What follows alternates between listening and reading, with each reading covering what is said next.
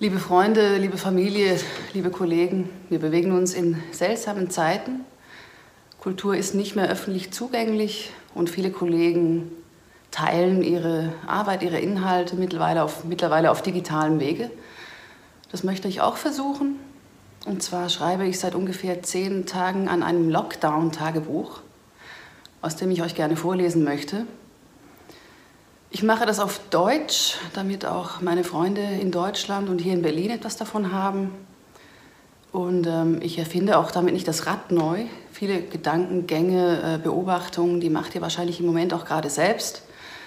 Ich möchte aber darüber hinaus ähm, versuchen, mit meinen Beobachtungen euch ein bisschen aufzuheitern, ähm, euch zu berühren, euch vielleicht Kulturtipps auf den Weg zu geben, mit auf den Weg zu geben, die mir beim Schreiben einfallen. Darüber hinaus ist es im Prinzip ein Zeitzeugenbericht. Es geht auch darum, Gedanken, Gefühle zu teilen. Ja, schauen wir mal, es ist ein Versuchsballon, ob das interessant ist, wie lange es interessant ist. Ich fange mit dem Prolog an. Der ist ein bisschen länger als die eigentlichen Tagebucheinträge, äh, weil er halt äh, beschreibt, wie es so weit kommen konnte, wie es jetzt gekommen ist. Ich habe diesen Prolog aufgeteilt in unterschiedliche Teile und fange jetzt mal mit Teil 1 an. 2020. Eine optimistische, eine schimmernde Zahl. Die doppelt goldenen Zwanziger. Das klingt so verheißungsvoll, nach Energie, nach Elan nach neuen Horizonten. 2020, eine wunderschöne, beschwingte Zahl.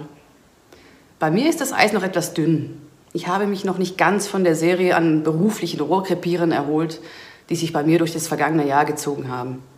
Aber ich bin zuversichtlich. 2020, das wird schon. Corona? Doch, das Thema hat mich auch schon gestreift. Einmal auf der Rückreise von Australien in die Schweiz, da habe ich mich am Flughafen in Abu Dhabi reflexhaft von asiatisch aussehenden Reisenden weggedreht und mich dafür geschämt. Zurück in der Schweiz höre ich ab und zu blöde Sprüche. In einer Bar hustet ein Mann sein Gegenüber an. Ist nur Corona. Stört's dich? Aber noch läuft alles.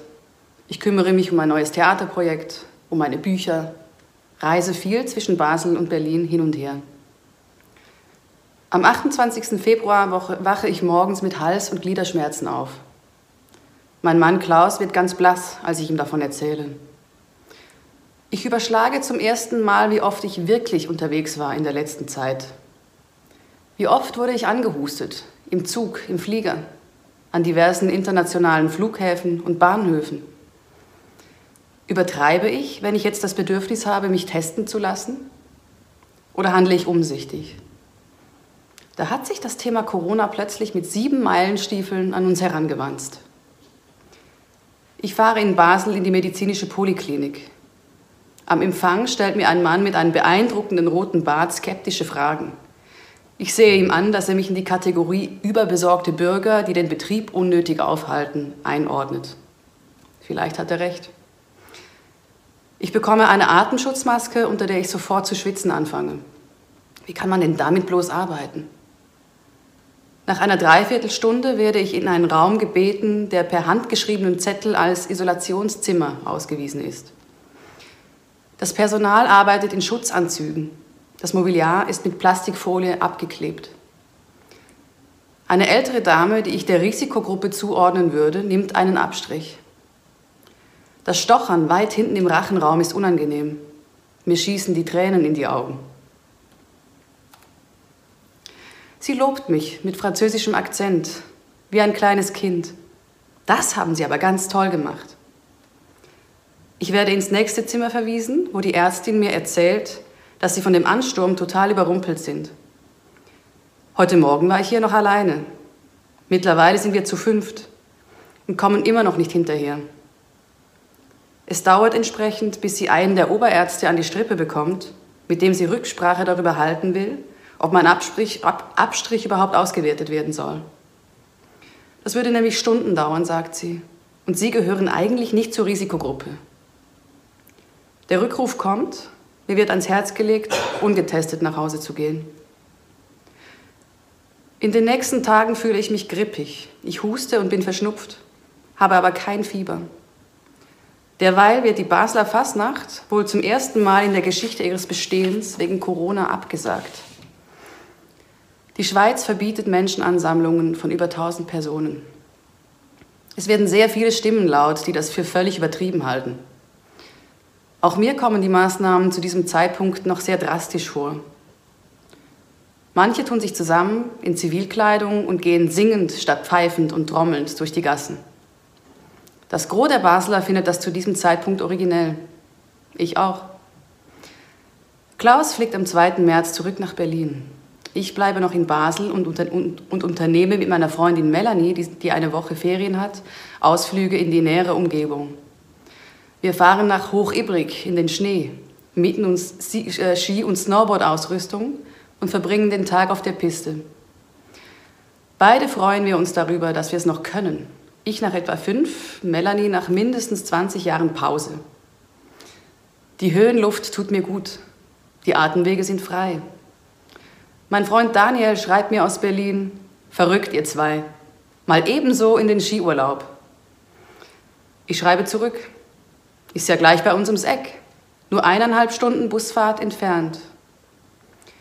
Im Sessellift zurück nach oben lassen wir die Blicke schweifen und freuen uns darüber, wie schön es hier ist und wie nah das Schöne ist. Wir lachen viel. Nichts weist darauf hin, wie sehr sich unser Leben in Kürze verändern wird. Das war der erste Teil des Prologs. Und jetzt noch mein versprochener Kulturtipp. Ich würde euch gerne eine CD ans Herz legen einer Landsfrau, Vera K. heißt sie. Die CD heißt Langizid. Das bedeutet auf Deutsch sowas wie, naja, direkt übersetzt lange Zeit. Und lange Zeit bedeutet sowas wie Heimweh. Und zwar ähm, in, dieser, in, in, in Vera K.s Liedern auf dieser CD ähm, sie stellt so das, dieses Gefühl dafür her, wie es sich anfühlt, wenn man einerseits wo ist und es da wahnsinnig schön findet und sich eingebettet und zu Hause fühlt und andererseits aber auch, wie es sich anfühlt, wenn man sich daran zurückerinnert, wie schön es da war, wo man zu Hause ist, wo man zu Hause war, wo man sich eingebettet gefühlt hat. Diese CD ähm, vermittelt ein wahnsinnig schönes Gefühl von Geborgenheit, Darum mein Tipp für euch, Langizid von Vera K. Auch an euch, Berliner Freunde, hört da ruhig mal rein, auch wenn man vielleicht den Dialekt nicht unbedingt versteht, aber das Gefühl transportiert sich. Danke fürs Zuhören und bis zum nächsten Mal.